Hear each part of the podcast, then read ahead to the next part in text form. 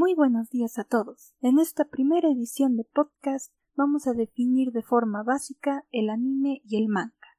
Para empezar, hablaremos del manga. El manga es el término que se usa para referirse a las historietas creadas en Japón.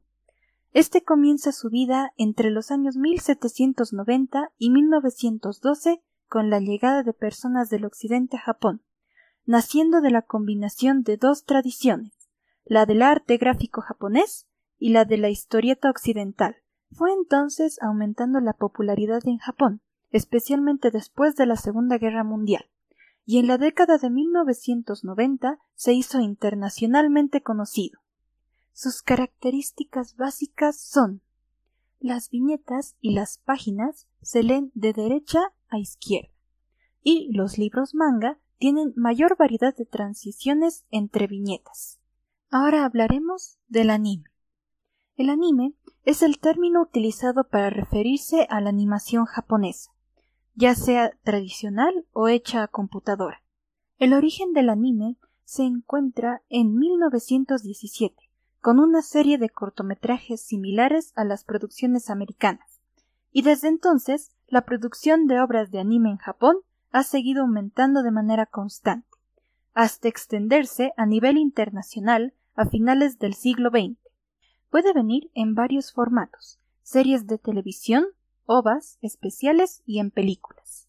Las características básicas del anime son el desarrollo de tramas complejas a lo largo de un cierto número de episodios, la presencia de momentos emocionales y connotaciones ideológicas, y que la composición de la banda sonora suele tener cinco partes.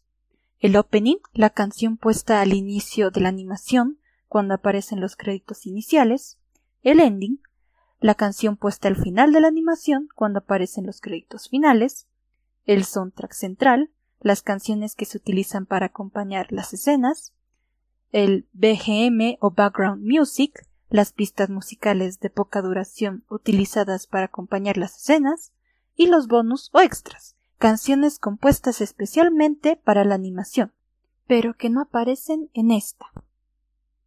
Entre estos dos, el anime y el manga, hay una estrecha relación, pues históricamente una gran cantidad de series y trabajos de anime se basan en historias de manga y viceversa. Incluso comparten ciertas características y los géneros en los que se clasifican. Esta clasificación depende de la temática, acción, terror, romance, etc., y del público al que va dirigido, niños, chicos, chicas, jóvenes, adultos, etc. Bueno, eso fue todo. Gracias por su atención. Hasta la próxima.